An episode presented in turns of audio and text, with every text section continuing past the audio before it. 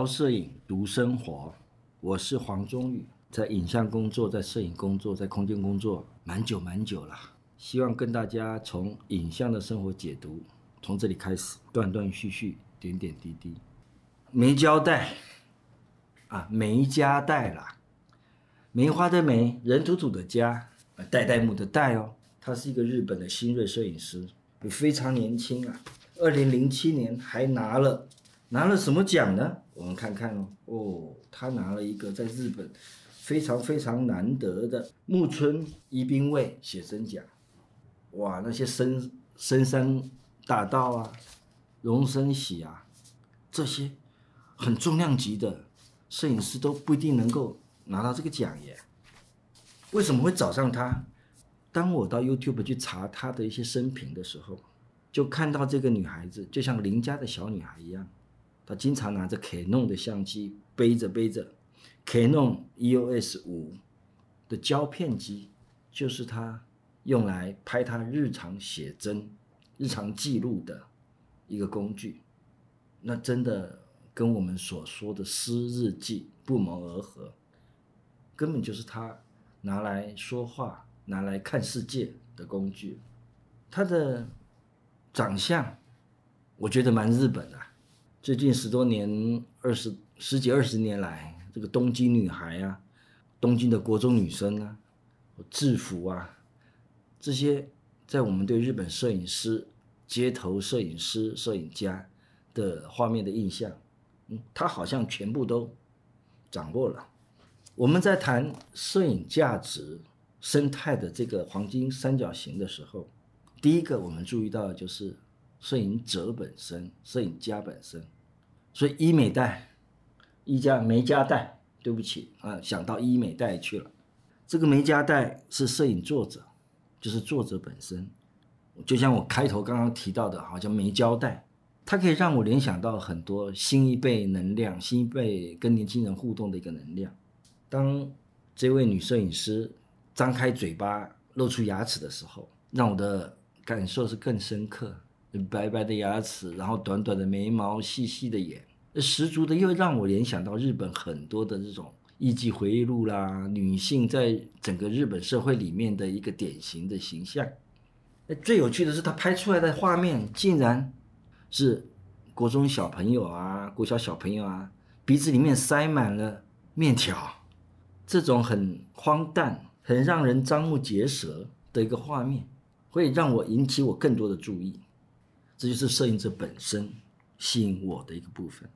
那他的画面，我们刚刚提到他的画面，他拍他的同才，就是拍青春这一代，在他还没有得奖之前，他是出的摄影集、写真集，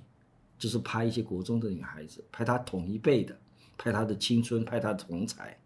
那谁才有这样这个亲，能够把这些亲密的影像拍下来呢？那当然是他们最好最亲密的朋友。所以，我们从画面里面被拍的人跟拍照的人之间的关系，可以感受得到他们之间有一些很亲密的一个互动和情感交流。从画面本身就可以感受得到。他第二部的写真集名字叫做《能登》，也就是他生长的家乡，他拍家乡的故事。我刚才说到了，他这样子一个邻家小女孩，在。YouTube 能找到的他关于他的一些影片里面，就看到他好像套着一个长长的一个套在一个长长的布袋里面，到处去拍东西。走在路上看到一个灰色的小石头，上面长了小小小的花，他都会很有兴趣，好像踢着脚，脚上踢着什么，踢着他自己小鞋子啊，跳啊跳啊跳的，在这个街道上面。到处找他觉得有趣的东西，要把它拍摄下来。看到他的照片，让我能够联想到整个摄影史的之前和之后的连接。他是一个新生代的摄影师，竟然用 Canon EPS EOS 的这样子一个胶片机在拍摄，而不是用手机。他的画面让我感受到很多街道摄影的一个决定的瞬间。难怪已经有一些摄影史的学者拿他和 Ansel Adams 和这些摄影摄影史上面的，像嗯，卡铁布列松、布列松他们这一辈的人做连接，决定的瞬间到底能够看出多少有趣的东西呢？在学术上面发酵，梅加代的自拍照，或者是梅加代在我们所能搜寻的影像记录里面看到的他，总是感觉有一股会很。很爱笑，很有趣，可是他又很严肃，这样子一个双重矛盾的景象在里面。他的整个人和照片的相对相对起来看，相对应来看，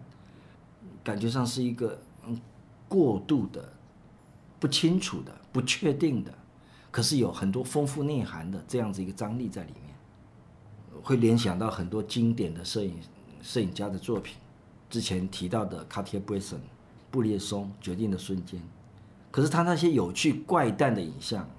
譬如说我提到的，把鼻孔里面塞满了泡面的小朋友，翻白眼的小朋友，哈哈大笑的爷爷，这些很怪诞的影像，就好像会联想到这些拍当年阿伯斯。阿伯斯他们拍《孪生兄弟》《孪生姐妹》，拍马戏团里面的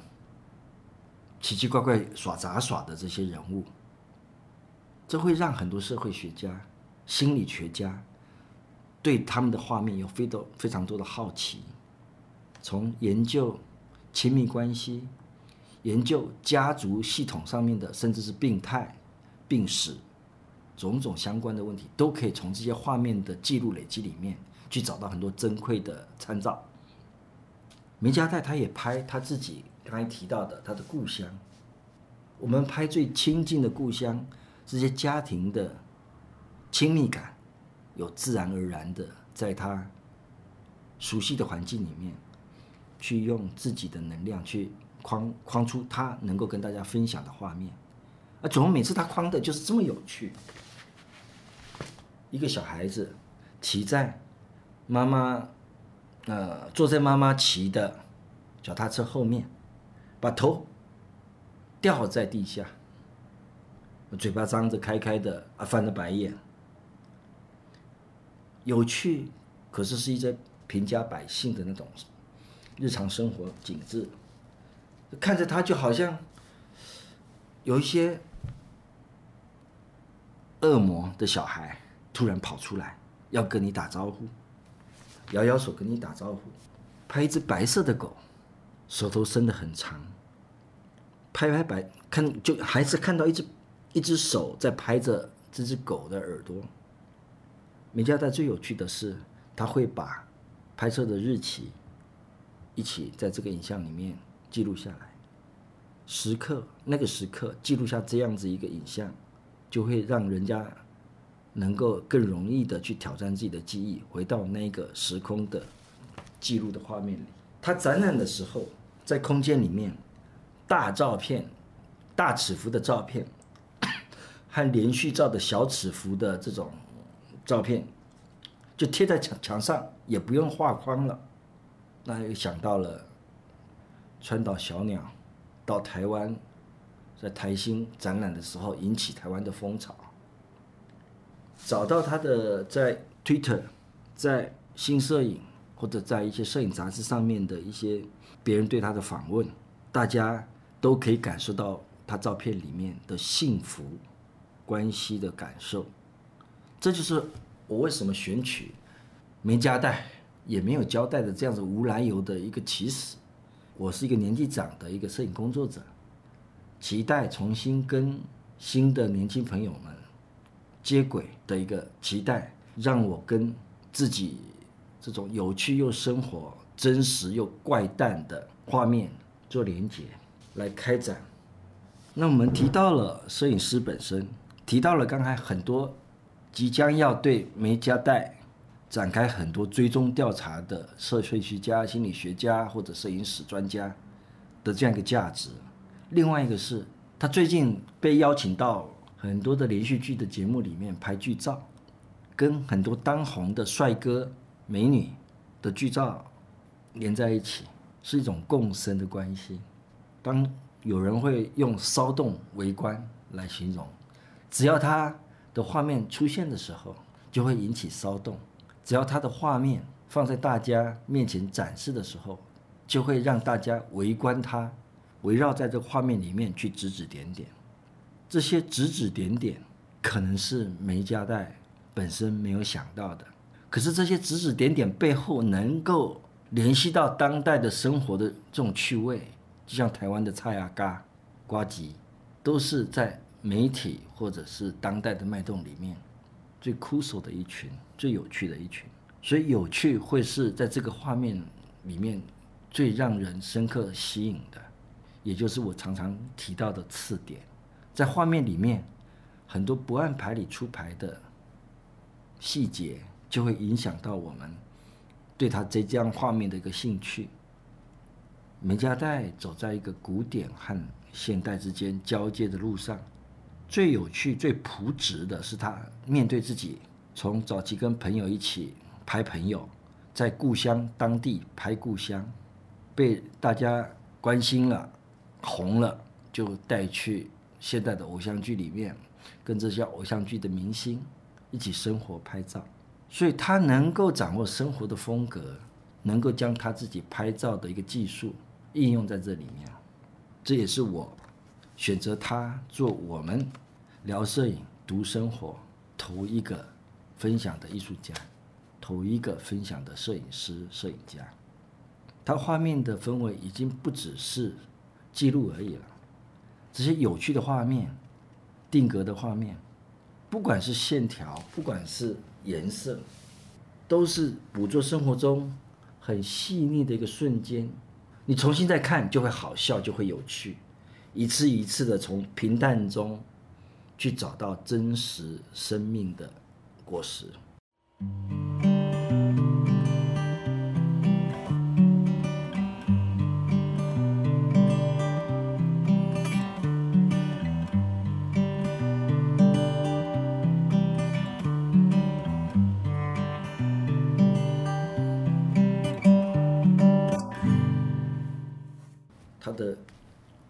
有一张让我觉得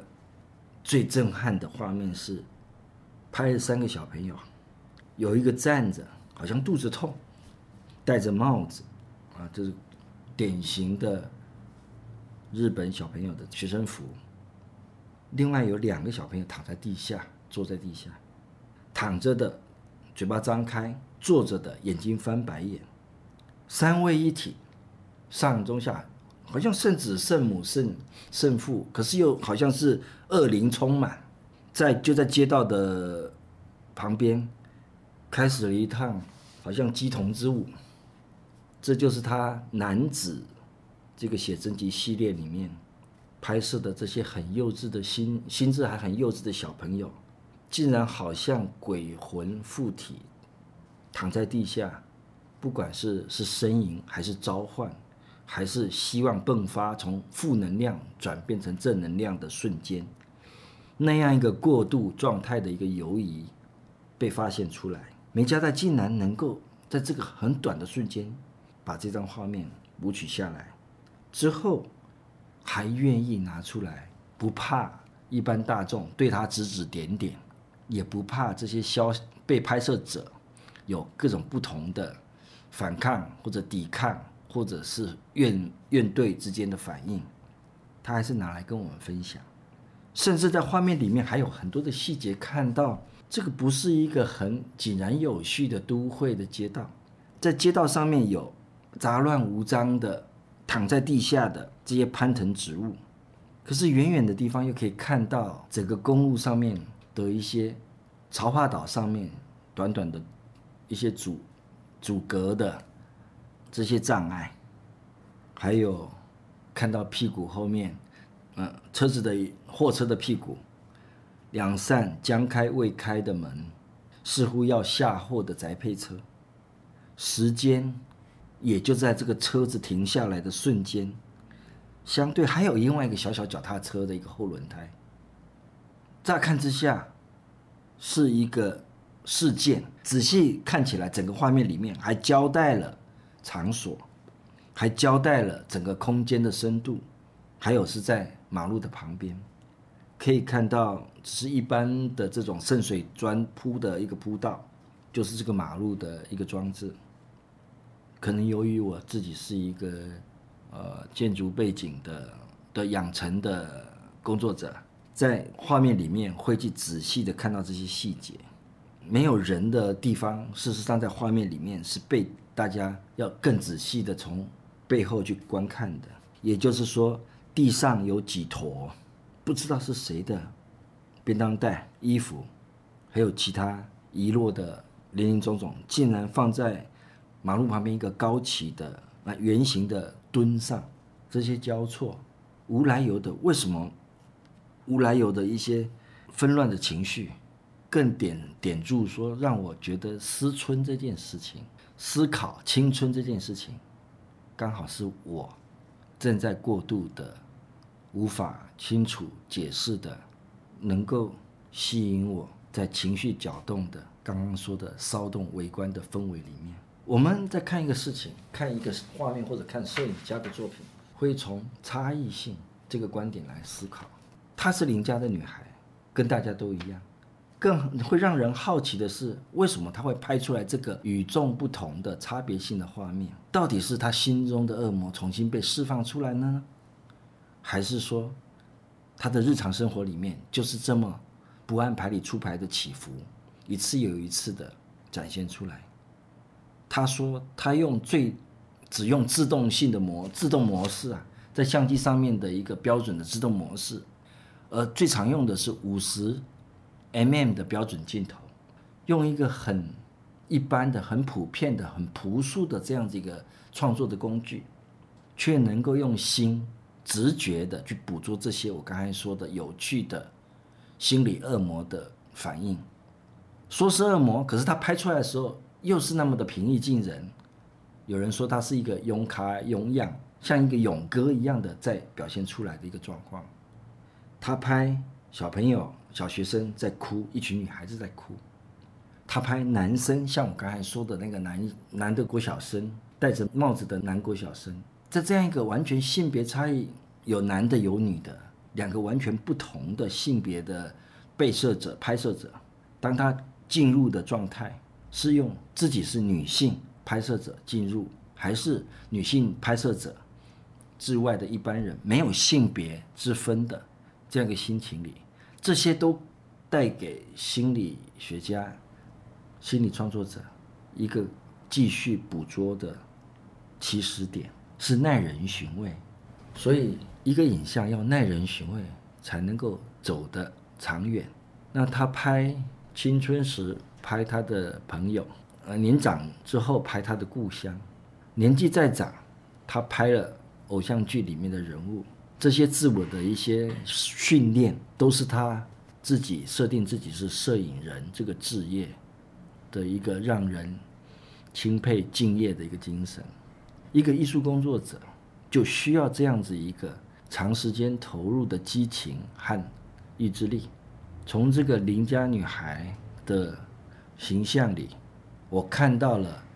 日本文化根深蒂固的惯性。一次又一次的，永不放弃。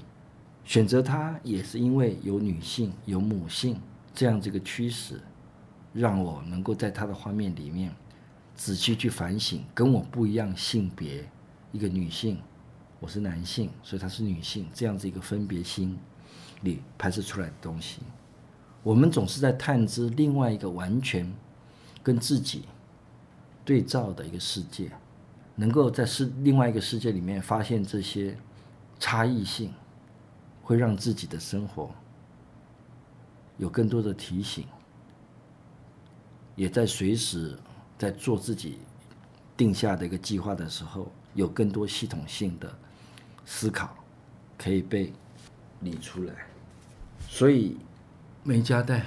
一下跳到了荒木经惟，一下跳到了。日本当代的摄影老一辈又当代的摄影师，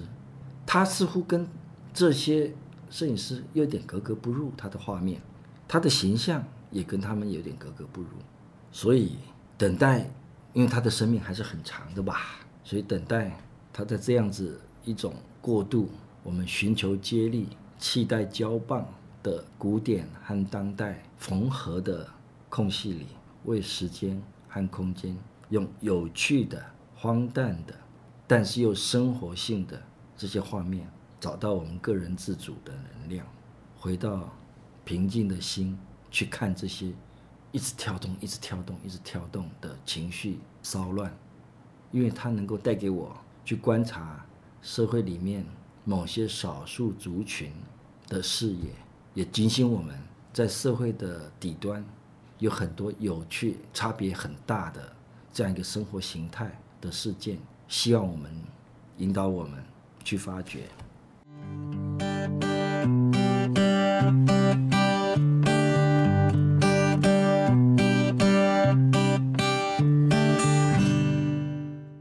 数位说书、影像阅读，总是会有一些枯燥和严肃性在那里。那在空中传播，希望更多的互动。我们接下来，